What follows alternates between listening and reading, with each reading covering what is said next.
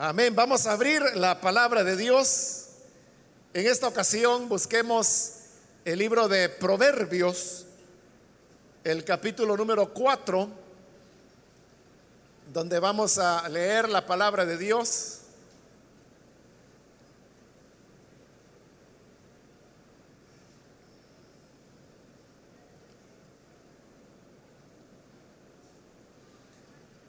La palabra de Dios en el libro de Proverbios, capítulo 4, versículo 5 en adelante, nos dice,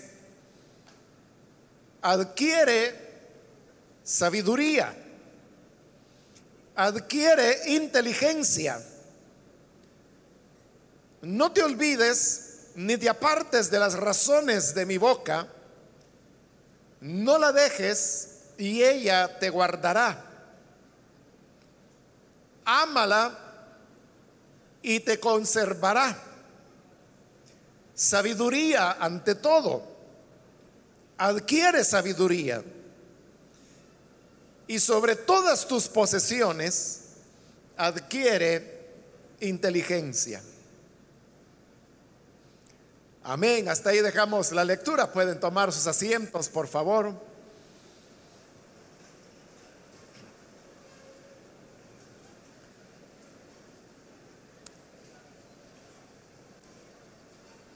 El pasaje que acabamos de leer es un pasaje que nos deja muy en claro la importancia que tiene la sabiduría y la inteligencia. Sabemos que la sabiduría y la inteligencia son cualidades que nos van a ayudar para salir bien en todas las cosas de la vida. En este libro de Proverbios queda bien claro que, la sabiduría es la clave de todo. Y la vida del rey Salomón es un ejemplo de eso. Salomón era quien había heredado el reino después de su padre David. Y David había sido un rey excepcional, que ocupar el lugar de él era un reto bastante difícil. Pero una noche Dios le habló a Salomón y le abrió la puerta diciéndole que cualquier cosa que él le pidiera, el Señor se la daría. Entonces Salomón reflexionó y dijo, el pueblo de Israel es un pueblo muy grande, muy numeroso, de manera que lo que te pido es sabiduría para poder gobernar a este pueblo que no era fácil, no era, no era sencillo sacarlo adelante. Cuando Dios oyó que la petición de Salomón era sabiduría, dice la Biblia que a Dios le, le encantó, le agradó mucho la petición que Salomón le hacía. Entonces Dios le dijo, mira, lo que me has pedido te lo voy a dar. Me has pedido sabiduría. Te la voy a dar de una manera como nadie la ha tenido antes de ti y nadie la tendrá después de ti. De tal forma que Salomón era el hombre más sabio. Pero le dijo Dios, por haber pedido sabiduría, eso me agradó tanto porque tuviste la oportunidad de haberme pedido larga vida, o podrías haberme pedido riquezas, o habrías podido pedirme que te librara de tus enemigos. Pero por cuanto me pediste sabiduría, te daré lo que me pediste, te daré sabiduría, pero además de eso, también te daré lo que no me pediste. Riquezas, larga vida y ser protegido de sus enemigos. Así es como vemos cómo la sabiduría fue el elemento esencial que hizo que el reinado de Salomón llegara a ser magnificente. Porque era la época, o fue la época de oro de Israel, fue la época de mayor expansión territorial y fue la época de mayor riqueza también. Al punto que dice la escritura que en la época de Salomón la plata no se valoraba. Porque el país tenía tanto oro que la plata se tomaba como que si fuera cualquier otro metal. La sabiduría es entonces un elemento fundamental para la vida. En la vida nosotros tenemos que tomar diversos tipos de decisiones. Todos los días estamos tomando decisiones. Pero la decisión más importante que cualquier ser humano pueda tomar es la decisión de qué voy a hacer con Jesús. Esa decisión de yo le entregaré mi vida a Él. Yo voy a recibir a Jesús como mi Salvador. Es decir, la decisión de llegar a una conversión, esa es la decisión más importante que el ser humano pueda tomar. Sobre cualquier otra decisión, esa es la más importante. Porque es una decisión que trae repercusiones no solamente para la vida presente, sino también para la vida futura, la vida eterna. Pero después de esa primera gran decisión, viene la, segunda decisión en importancia. Y esa decisión que va en segundo lugar es la decisión que tiene que ver con el matrimonio. Ya sea que la persona decida si se va a casar o no se va a casar.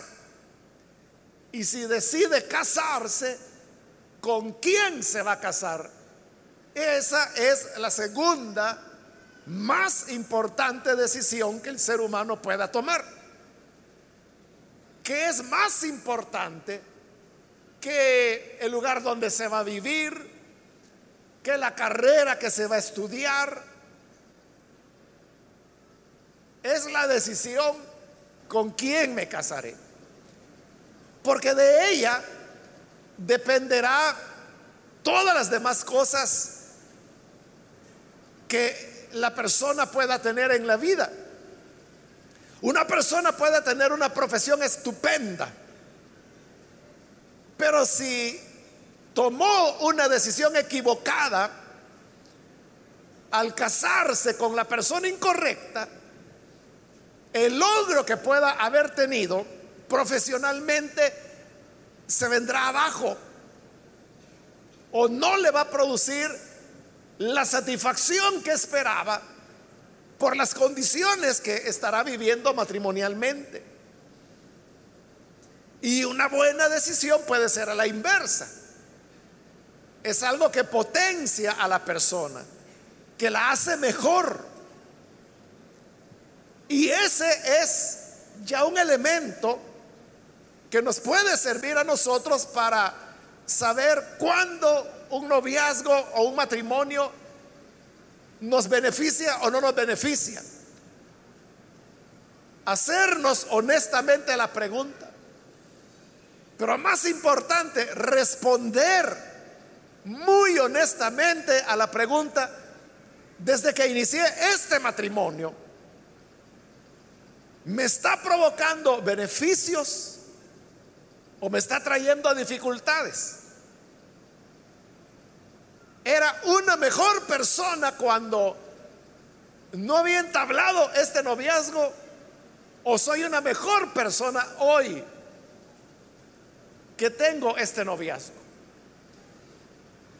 mi espiritualidad ha mejorado con este noviazgo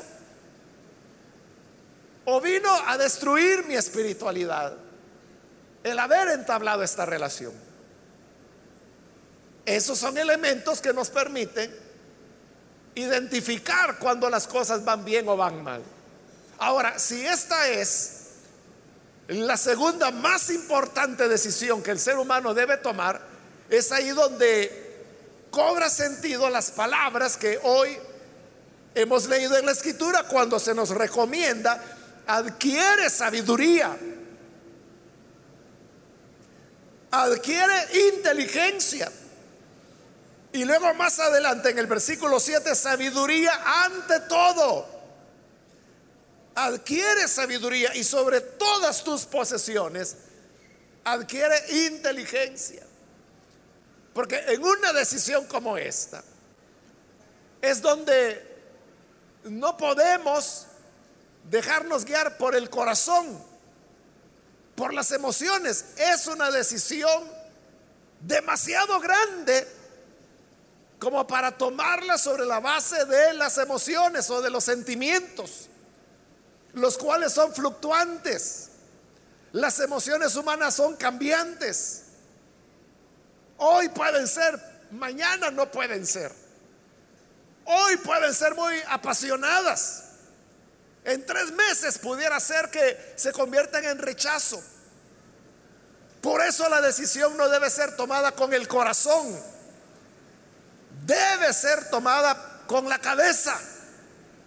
Y por eso es que la palabra dice y nos recomienda que debemos adquirir sabiduría,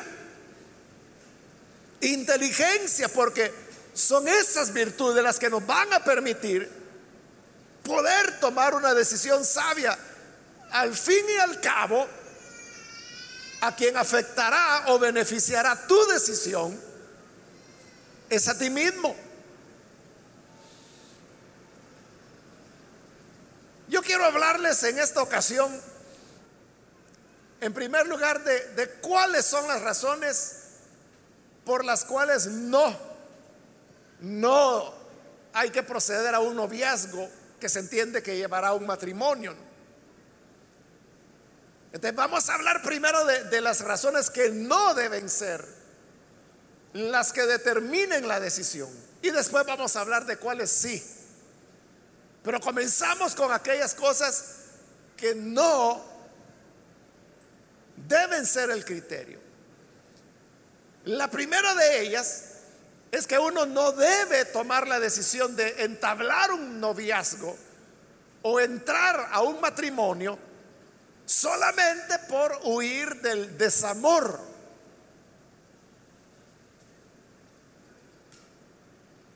Algunas personas, algunos de ustedes, desde niños, desde niñas, no recuerdan en sus casas haber recibido amor, aprecio,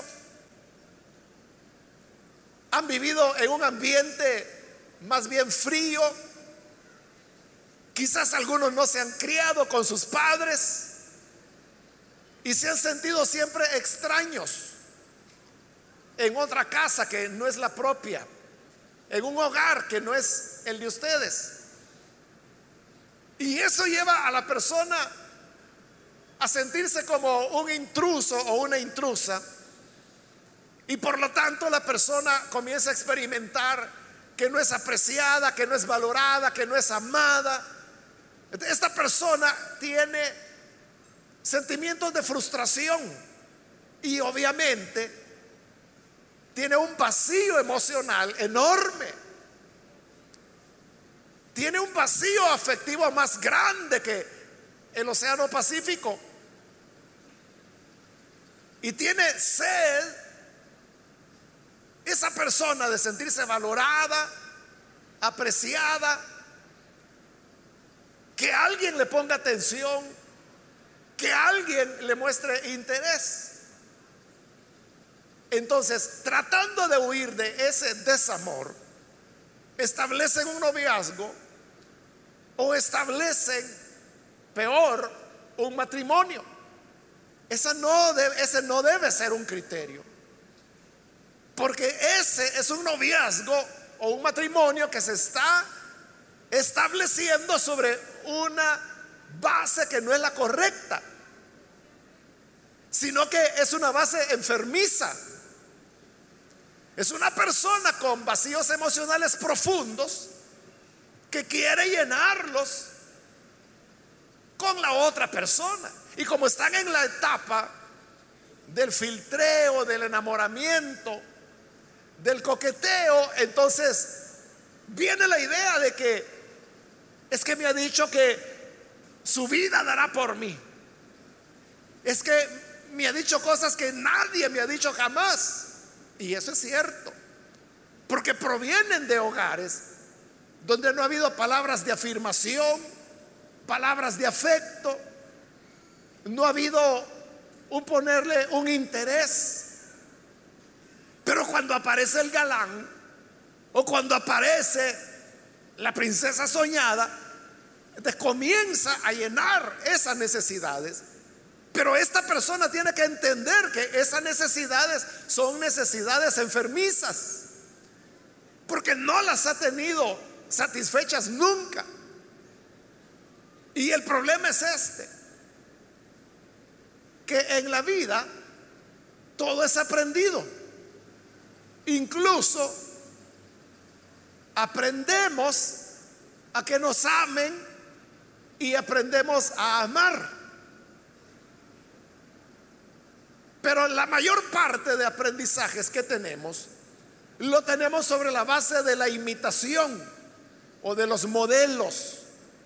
Pero ¿qué ocurre cuando un niño o una niña creció en un ambiente donde no ha tenido un modelo, donde nunca recibió amor y donde nunca tampoco se le dio la oportunidad de expresar amor? Es decir, no fue amada, pero tampoco sabe cómo amar, porque nunca lo aprendió, porque nunca tuvo el modelo. esta es una persona totalmente inadecuada para poder concertar un noviazgo firme o un matrimonio que realmente valga la pena.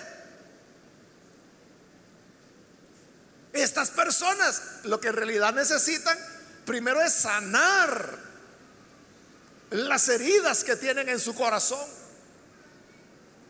Y eso es algo que la persona no lo puede lograr sola, necesita ayuda, necesita un acompañamiento, necesita una consejería para que la persona pueda recobrar su autoestima, para que la persona pueda tener una imagen equilibrada, para que aprenda a recibir cariño, pero aprenda a darlo también.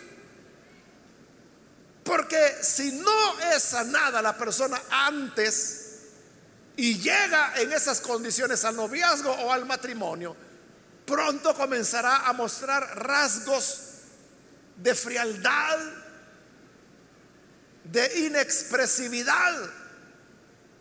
Y si es un muchacho, la novia le va a decir, ¿por qué sos tan frío? Decime que, te, que, me amas. Sí, le dice. No, pero decime que me amas. Sí. No, que me ames. No, sí. Que me ames. Decime que me amas. Y él no lo puede hacer.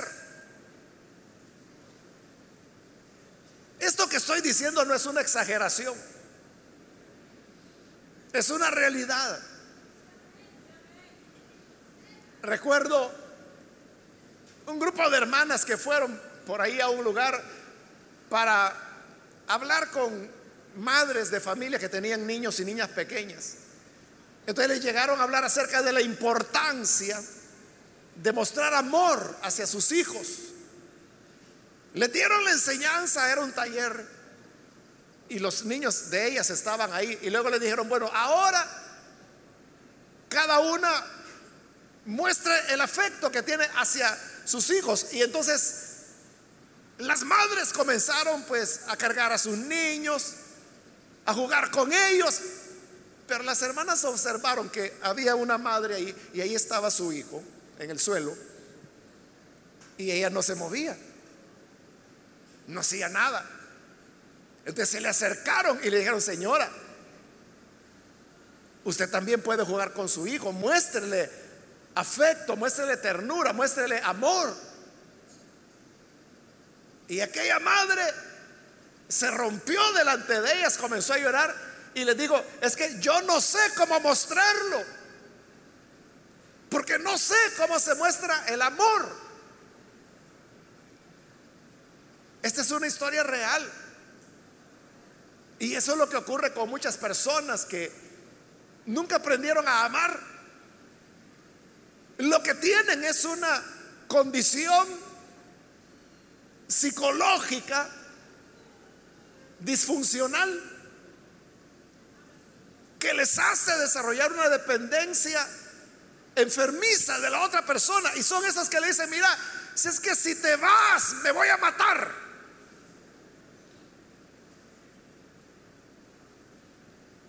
Entonces, cualquier otro dirá, bueno, si se va, que se vaya. Si este no me quiere, pues otro es el que tiene el Señor preparado para mí. Eso sería una persona que tiene su autoestima equilibrada, que es una persona sana. Pero aquel que dice, es que yo no puedo vivir sin ella, yo no puedo vivir sin él, es que él es mi vida, él es el aire que respiro, él es la sangre que circula por mis venas. Esa es una persona enferma. En verdad, esa es una persona enferma, esa es una dependencia peligrosa enfermiza. Entonces cuando la persona dice, es que si me dejas yo me voy a matar, y probablemente lo haga, pero eso estaría confirmando que esa no era una relación sana. Pero ¿cuántos jóvenes no hay que establecen noviazgos por eso? Es su válvula de escape. Es, hermanos, el bote salvavidas al cual se suben en medio de la tempestad, no porque sea el mejor, sino que porque es el único que apareció ante la tempestad emocional y psicológica que están viviendo. Ya no se diga si estos jóvenes o niños o adolescentes reciben en la casa maltratos, amenazas, ofensas. Están esperando solamente que aparezca alguien Piensen en esto. ¿Por qué los jóvenes y señoritas que se involucran en relaciones a edades muy tempranas, no, no se han fijado que casi todos provienen de hogares disfuncionales, donde el papá no está, o la mamá no está, o ninguno de los dos está. Pero es muy extraño que una adolescente que vive con sus padres y, este es un matrimonio estable, que vaya a salir con una locura así. No lo hace. El joven que vive en esa condición de estabilidad no lo hace tampoco. Lo hacen aquellos que tienen esas heridas emocionales y que están tratando de curarlas. Pero yo les digo, el noviazgo, el matrimonio no es un hospital. El matrimonio no, no es para enfermos. Y por eso digo, la persona primero tiene que curar sus heridas. Primero tiene que llegar a una sensatez, a un equilibrio emocional, psicológico, mental, para que estando en las condiciones adecuadas, pueda tomar con sabiduría e inteligencia una decisión adecuada. Veamos una segunda razón por la cual no, no hay que establecer un noviazgo, y menos un matrimonio. Y es que mientras más joven, la persona inicia su primer noviazgo, más pronto se va a casar. Yo tengo aquí algunas estadísticas. Aquellos niños, porque a esta edad son niños, que tienen su primer noviazgo a los 12 años de edad, el 91% de ellos, las niñas sobre todo, estarán embarazadas sin estar casadas antes de graduarse de bachilleres. Notan el porcentaje. A los 12 años, de todas las niñas que su primer noviazgo lo tienen a los 12 años, el 91% estarán embarazadas antes de terminar el bachillerato. Si el primer noviazgo lo tienen a los 13 años, el 56% de ellas estarán embarazadas antes de finalizar su bachillerato. Ya bajó un poco, ¿no? Si el primer noviazgo lo tienen a los 14 años, el 53% de estas niñas estarán embarazadas antes de graduarse de bachilleres, pero ya bajó otro poquito. Si el primer noviazgo lo tienen a los 15 años de edad, el 40% de ellas estarán embarazadas antes de terminar el bachillerato. Ya bajó bastante más, ¿no? Si el primer noviazgo lo tienen a los 16 años, el 20% de ellas estará embarazada antes de graduarse de bachilleres. Entonces, hay una relación bien clara, ¿no? Que mientras más temprano se tiene el primer noviazgo, más posibilidades hay de quedar embarazada siendo una adolescente. Y algunas veces el embarazo es el que lleva a un matrimonio impuesto o forzoso. Ahí depende, ¿no? De los padres, porque a veces lo que hacen es que cuando saben que su hija está embarazada, aunque no la quieran, Pero sacan la pistola y van a buscar al novio y le dicen, vaya, te vas a casar con ella. Si no te morís. Y ni modo, así quien no, ¿verdad? Quien no quiere. O cuando él es mayor y ella es menor. Y está la, la amenaza, ¿no? De que se le denuncie por violación. Entonces, bajo esa presión busca casarse para evitar ir a prisión por haber violado a una menor, que es tener relaciones sexuales con cualquier joven menor de 18 años de edad. Pero entonces la relación que muestro es que mientras más se deje pasar, noten la diferencia, el primer noviazgo a los 12 años de cada 100 niñas que a los 12 años tuvieron su primer noviazgo, 91 de ellas van a estar embarazadas antes de terminar bachillerato, es decir, solo 9 van a escapar. Pero si el primer noviazgo lo tienen a los 16 años, de 100, solo 20 van a estar embarazadas, 80 habrán escapado. Y si el primer noviazgo es a los 17, se reduce aún más. Y si el primer noviazgo es a los 18, ¿y qué tal si el primer noviazgo es a los 20, a los 22, a los 25? Esa joven no es que esté inmune, pero las posibilidades de verse ante un matrimonio impuesto son muchísimo menores.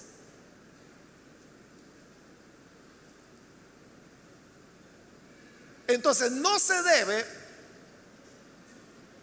llegar al matrimonio porque se comenzó teniendo noviazgo siendo niños. Si tienes 12 años, dedícate a jugar, disfruta la vida. Si eres niña, juega con tus muñecas, hazle ropitas, hazles comidita con las hojas del jardín. Si eres varón, ve a jugar pelota. Ve qué haces, pero dale tiempo. Todo tiene su tiempo, dice la Biblia. Y hay un tiempo para ser niño, para ser niña. Ya llegará el momento cuando te vas a meter en problemas. ¿Para qué apresurarlo? Entonces no hay que establecer un noviazgo por relaciones prematuras que no deberían darse. Sabiduría, sé sabio, sé inteligente. No eches a perder tu potencial, tu capacidad. Una tercera razón por la cual no hay que establecer un noviazgo ni casarse es solo porque la persona quiere tener un bebé. Pues eso es lo contrario de lo anterior, ¿no? En lo anterior veíamos que era un embarazo no deseado. Pero hay casos en que la persona realmente ni le interesa el matrimonio. Lo que le interesa es tener un bebé. Pero como ha aprendido que para tener un bebé hay que casarse, entonces se casan, pero ¿por qué quieren tener un bebé? Porque tienen la mentalidad que dice, es que un bebé va a ser mío. Y por lo tanto yo lo voy a amar y como será mi hijo, el bebé me va a amar a mí. Otra vez estamos frente a una persona con una disfunción psicológica que anda en una búsqueda enfermiza de amor. Anda queriendo llenar su vacío emocional y de manera incorrecta. Porque la lógica es esa, como va a ser mi hijo o va a ser mi hija, el bebé que nazca, me va a querer. Pero recordemos que los bebés no aman. Los bebés tienen que aprender a amar. El bebé lo que va a hacer es llorar. El bebé lo que va a hacer es gritar. El bebé lo que va a hacer es que si está incómodo, comienza a gritar y no le importa si es la una de la mañana o las cinco de la mañana. Entonces, cualquier cosa menos dar amor, porque no está en la edad, no está en la capacidad de dar amor. Y la madre, como no ha aprendido a dar amor, porque nunca, lo, nunca tuvo el modelo, nunca recibió amor, por lo tanto no puede dar amor. Nadie puede dar lo que no tiene o lo que nunca recibió. Entonces se siente frustrada como madre. Y entonces viene el enojo y le comienza a gritar al niño. Y cuando le grita al niño, está haciendo lo que no quería. Y eso la frustra más. Y su problema psicológico se va ahondando y ahondando. Y ahora hay una criatura de por medio que está recibiendo todo el perfil para que vuelva en un nuevo ciclo de errores cometer el mismo error que su mamá cometió en el futuro. nadie debe casarse o establecer un noviazgo solo porque se quiere tener un bebé. En segundo lugar, no segundo, ya sería la cuarta razón es esta, la número cuatro.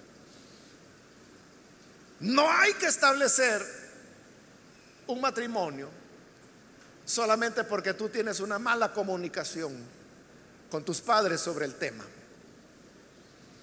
Aquellos padres que son muy flexibles con sus hijos, con sus hijas, son los que tienen hijos que rápido se van a casar, muy jóvenes y van a cometer un error.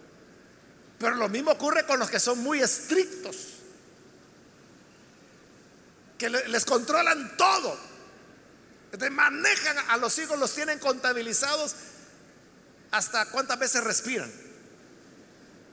estos muchachos también, o muchachas, precisamente por el ahogamiento en el que se encuentran, van a buscar salir de esa situación. Si tú estás en cualquiera de esos dos extremos, en donde los padres son totalmente flojos, y que la niña les dice, la niña de 14 Voy a ir con mis amigas, ahí vengo dentro de dos días. Vaya hija, que te vaya bien. Hay padres que son así. Entonces no debe extrañarnos que tomen una decisión equivocada en cuanto al noviazgo y al matrimonio. Pero digo también aquellos restrictivos. En cambio, los padres que no son ni flojos, pero tampoco son dictadura, sino que tienen comunicación, esa es la clave con sus hijos, con sus hijas, ellos son los que menos errores cometen. Y esta comunicación tiene que ser precisamente sobre el tema del noviazgo. Hazte esta pregunta. Tú puedes ir delante de tu mamá o delante de tu papá o delante de los dos y decirle, mamá, fíjese que hay un niño que me gusta. O papá, fíjese que hay allí un muchacho que me está gustando. ¿Tienes esa confianza de ir y decírselo? O si tú eres hombre, tienes la confianza de ir delante de tu papá y decirle, hay, una niña que he conocido ahí en la iglesia que me gusta, me trae de los pelos desde hace rato ya. ¿Puedes hablar e-, ese tema? ¿O es algo que tienes que guardar en secreto? Dios guarde con Dios me libre que mi mamá se vaya a dar cuenta. Que me estás escribiendo o que somos amigos. Entonces, cuando hay mucha restricción, cuando no hay la comunicación, Ahí es donde se van dando pasos que son incorrectos porque dice, es que mi mamá nunca me lo va a aceptar. Esto mi papá nunca va a estar de acuerdo. Entonces, ¿qué les queda? Hacer las cosas de escondidas y hacerlas pronto. Y eso es un error. Por eso digo, nunca hay que establecer un noviazgo o llegar a un matrimonio solo porque no tienes una buena comunicación con tus padres. Claro, tú puedes decir, es que la comunicación no depende solo de mí. Son ellos los que no me han dado la confianza. Cuando yo he tratado de hablar del tema, lo que hacen es que me dan una gran amenazada que no me dejan hablar. Tiene razón. Debe haber una buena parte de ellos, pero también debe haber una buena parte tuya. Ahora, si tus padres están totalmente cerrados y no se puede platicar con ellos, busca a alguien. Alguien que de verdad te va a aconsejar como un padre, como una madre, ante el cual puedas ir y exponer la situación para que te dé un consejo sabio. Una quinta razón por la cual no hay que establecer un noviazgo y menos casarse es por la presión del grupo. Porque a veces resulta que quien escoge a la novia no es el muchacho, sino que es el grupo. Y le dice, mira la rosa, cómo te ve. La tenés loca. No, hombre, yo que vos patada al pecho le caería ya. Es la presión del grupo. Este pobre le están hablando de una manera en que cree que si no aprovecha, si no establece una relación y quizás ni le gusta, ni le gusta la rosa. Pero como tiene la presión del grupo, a veces se hacen novios. Y cuando se hacen novios, luego llegan, ah, entonces ya son novios. ¿Y cuándo se van a casar? La gente siempre es así. Si no tienes novio, ¿y la novia cuándo? Pues, cuando ya la tienes, bueno, ¿y cuándo se casan? Pues, cuando ya se casaron, bueno, ¿y cuándo el niño? Pues, y cuando ya tienen el niño, bueno, ¿y la parejita cuándo? Pues, cuando ya tienen la parejita, que haraganes y solo con dos se van a quedar. Nunca la gente va a estar contenta. Y qué bueno que ellos mantuvieran a los hijos que van a tener, ¿no? O que les dieran para una casa para que se case, pero no es así. Es puro falta de freno en la lengua. Nunca hay que tomar una decisión de ese tipo. Y no importa lo que la gente diga. Que aunque la gente diga, es que te voy a presentar una persona que es una maravilla. Bueno, que lo sea para quien así lo dice. Pero tú ten sabiduría, sé inteligente, no te dejes llevar por lo que las personas dicen. Tú tienes que tener una idea clara de cuáles son tus aspiraciones, ¿Cuál es tu visión de la vida? No permitas que te impongan nada. Aunque te digan, esa te conviene.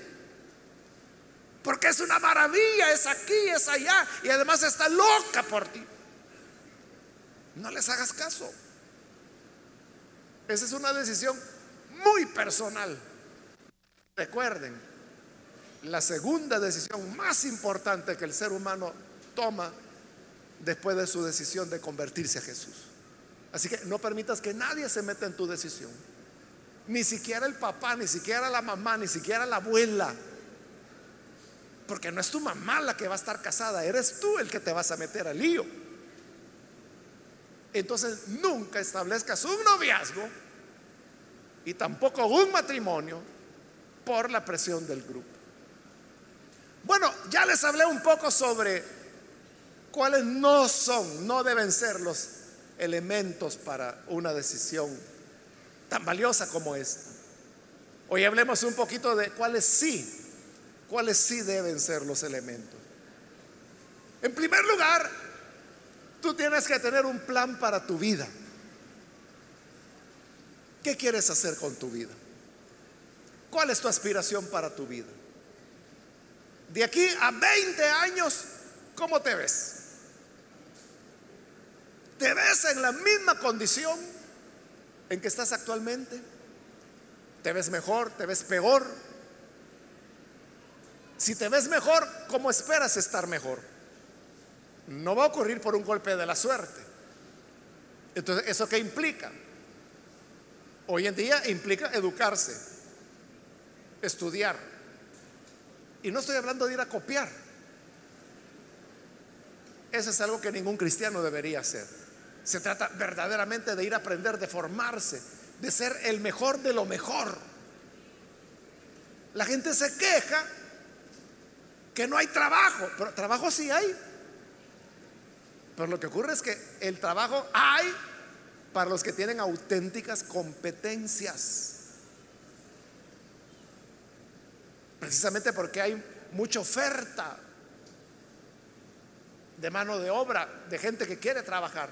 el empleador, ¿a quién va a escoger? ¿Al peor, al mediocre o al mejor? Va a escoger el mejor. Entonces, tienes que ser el mejor. Eso es lo que va dibujando el plan de vida. Ahora, ¿cómo vas a llegar a ser el mejor? Embarazándote a los 14 años. Así lo vas a alcanzar.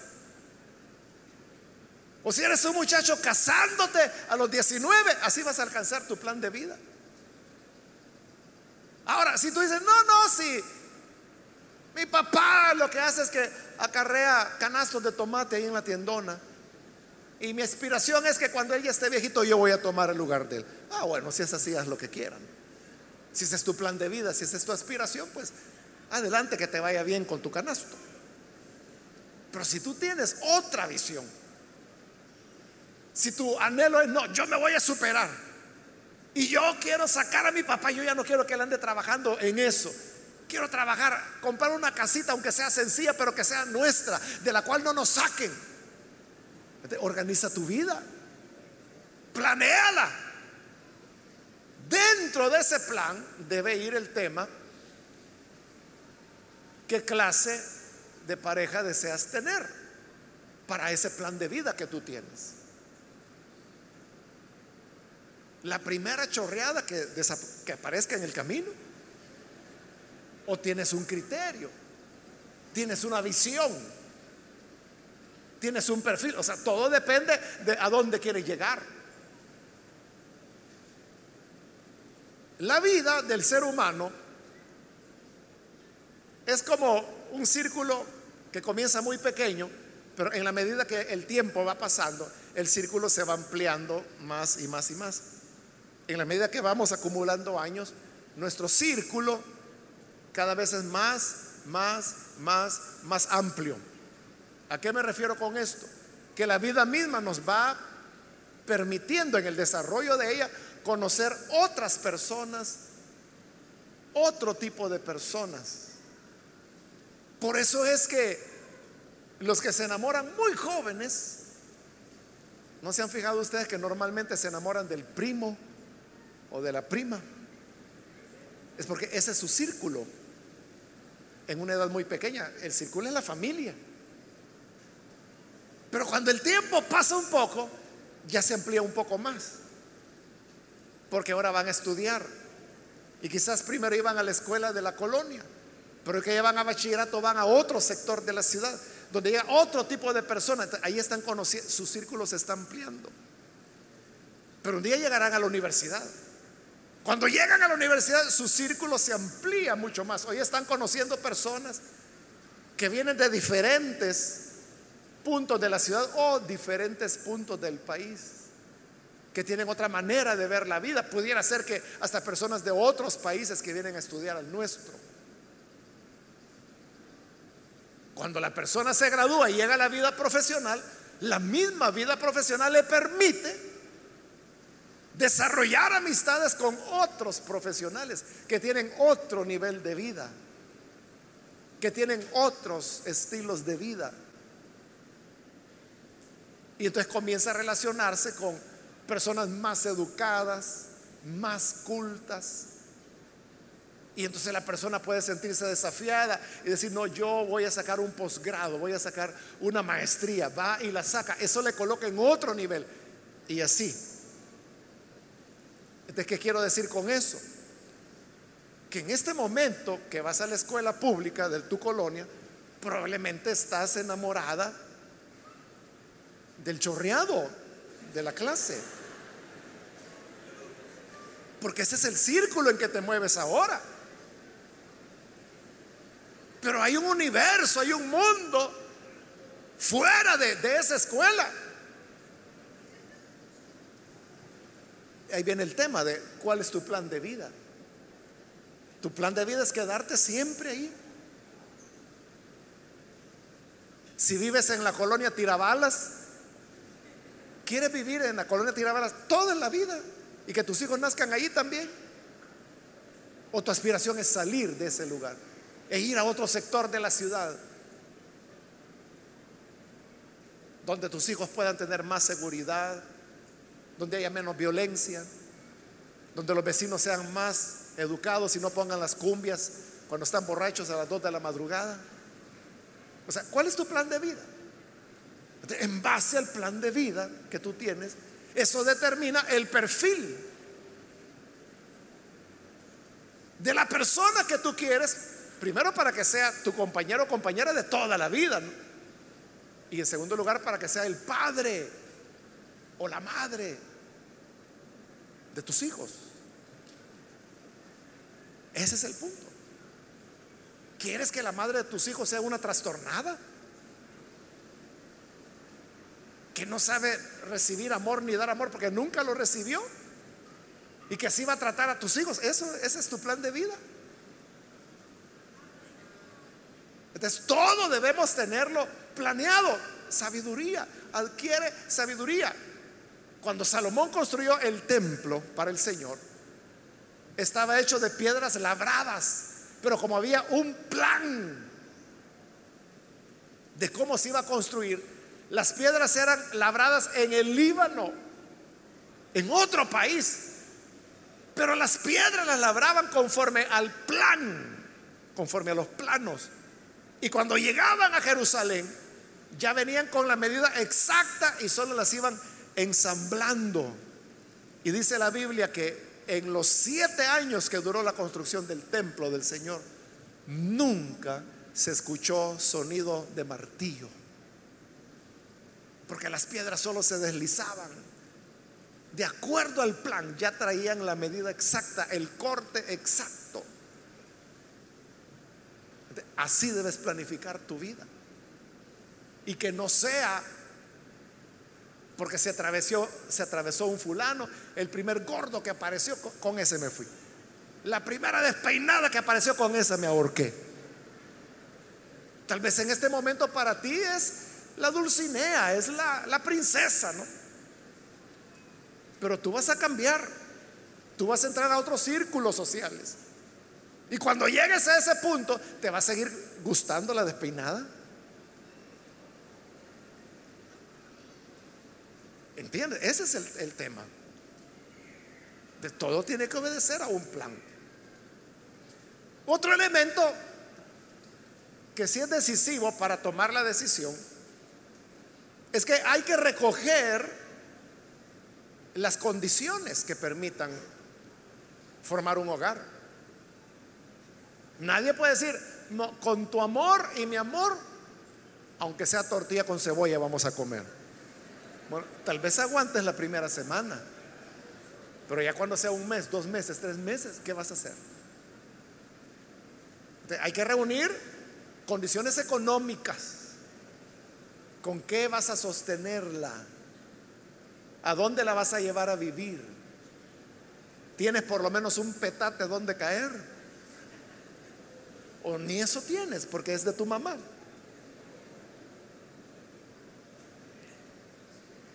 Tienes la educación para poder establecer un hogar sobre bases consistentes.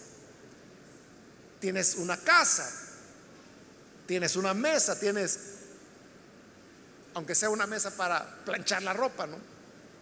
Y luego le quitas el mantel y ahí comen, pero por lo menos la tienes. ¿Tienes eso o no lo tienes? son realidades.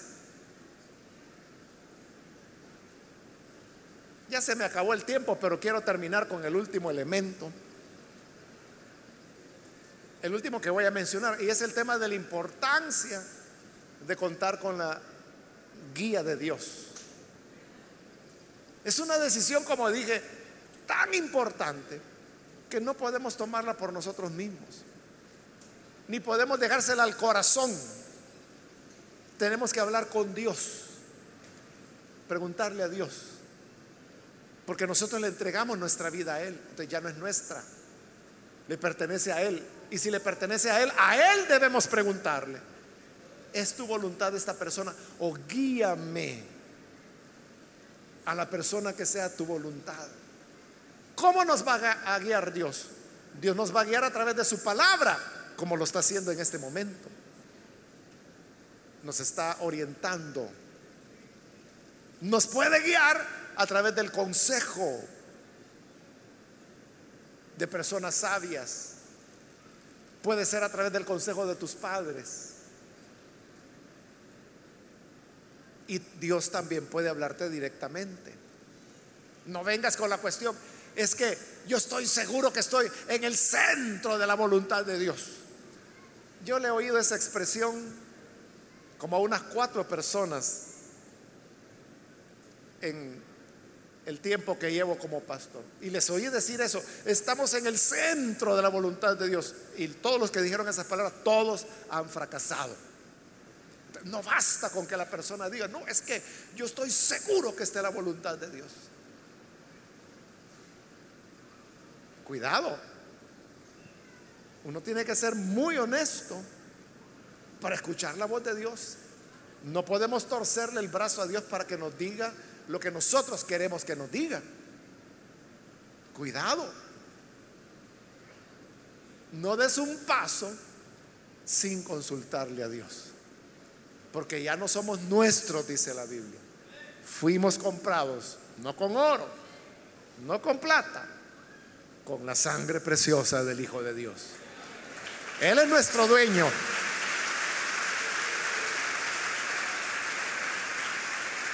Y si, si Él es nuestro Señor, no podemos decidir por nosotros. Tenemos que preguntarle a Él y seguir la palabra que Él nos diga. Vamos a cerrar nuestros ojos. Y yo quiero, antes de orar, hacer una invitación. Si hay con nosotros algún muchacho o muchacha que ha oído hoy la palabra de Dios, y si al escucharla te das cuenta de la importancia de tener una relación primero real y honesta con el Señor. Pero si tú no la tienes, hoy es un buen momento para que puedas venir y puedas encontrarte con el Hijo de Dios, con el Señor Jesús. Y rindiendo tu vida a Él, Él será quien te guíe a lo que es su voluntad.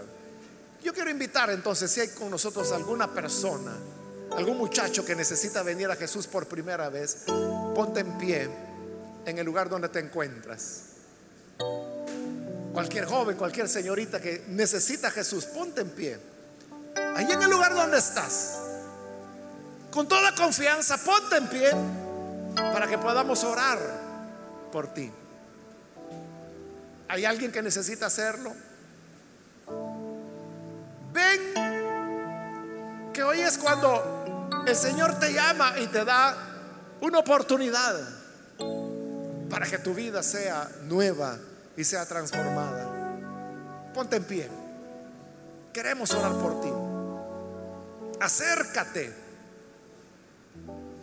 Hoy es el momento de adquirir sabiduría sobre todas tus posesiones. Adquiere inteligencia, que eso vale más que cualquier otro bien que podamos tener en la vida. ¿Necesitas sabiduría? Ponte en pie y vamos a orar por ti. Cualquier joven, muchacha que necesita venir por primera vez al Señor, ponte en pie. Queremos orar por ti. Quiero invitar también, si hay con nosotros muchachos que son creyentes, que se han alejado del Señor, pero no has rendido a Él todas las áreas de tu vida. Y quizá en este tema te dejaste guiar por tu emoción, por tu sentimiento. Quizás hoy estás herido o estás envuelto en un problema del cual no hayas cómo salir. Pero hoy puedes venir a reconciliar con Dios. ¿Quieres someterte honestamente a Él en todo? Ponte en pie y oraremos por ti. Cualquier joven, señorita, que necesita reconciliar, ponte en pie y ven. Ven ahora. Que hoy es cuando el Señor está llamándote. ¿Hay alguien que lo hace? Voy a invitar a que lo hagan pronto porque estoy ya por finalizar la invitación. Pero si hay alguien, muy bien, aquí hay una joven, Dios la bendiga, bienvenida. Aquí hay otra joven más, Dios la bendiga, bienvenida. Muy bien, aquí hay un muchacho, bienvenido, Dios le bendiga también. De este lado hay otra joven, Dios la bendiga, bienvenida. Aquí adelante hay otra persona más, Dios la bendiga, bienvenida. Alguien más que necesita pasar. Muy bien, aquí hay otra joven, Dios te bendiga, bienvenida. Alguien más que necesita venir.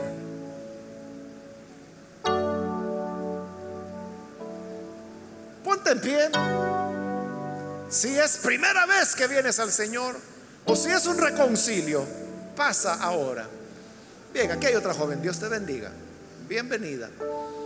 Y aquí hay un jovencito, bienvenido también. Acá hay otro hermano, Dios lo bendiga, bienvenido. Y aquí hay otra joven, Dios la bendiga. Bienvenida. ¿Alguien más que necesita venir?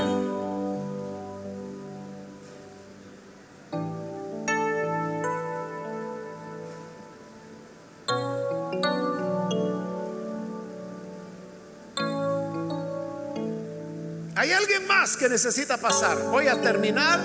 Este ya, el último llamado. Si hay alguien más que por primera vez necesita venir a Jesús o necesita reconciliarse, ponte en pie. Ponte en pie y vamos a orar.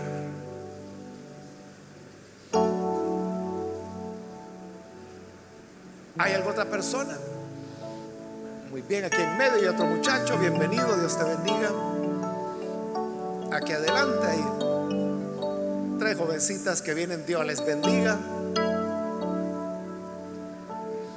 Bien, de este lado hay otro jovencito. Bienvenido, Dios te bendiga. Aquí en medio hay otro muchacho. Bienvenido también, Dios te bendiga. Todos necesitamos ser muy honestos con Dios. Al fin y al cabo es tu futuro, es tu vida la que protegerás o la que echarás al traste. Adquiere sabiduría. Muy bien, aquí hay otro joven, Dios te bendiga, bienvenido. Y aquí hay otro joven más, Dios te bendiga, bienvenido también. Vamos a orar entonces. Aquí hay otra joven que se pone en pie. Bienvenida, Dios te bendiga. Para usted que nos ve por televisión, también le invito para que se una con estos jóvenes y reciba a Jesús como su Señor. Padre, gracias te damos por las personas que están aquí al frente, como aquellos que a través de televisión, radio o internet se están uniendo en esta oración. Queremos, Padre, rogarte que manifiestes tu gracia sobre cada una de estas personas, dándoles vida, dándoles inteligencia, sabiduría. Porque en esta decisión trascendental que marcará para bien o para mal toda nuestra vida, no queremos equivocarnos, Señor. No queremos cometer errores. Y por eso es que venimos ante tu presencia y esperamos recibir tu guía, tu palabra, reconocemos que por nosotros mismos no podemos, Señor.